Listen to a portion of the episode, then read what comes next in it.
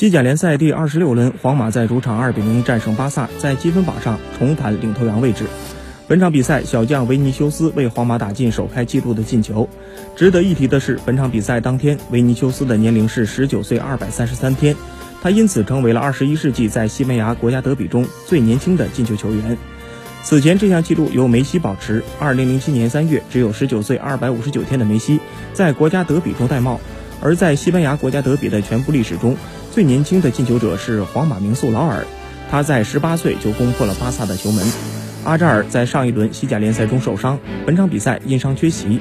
皇马主帅齐达内安排维尼修斯踢首发左边锋，而维尼修斯也用进球回报了主帅的信任。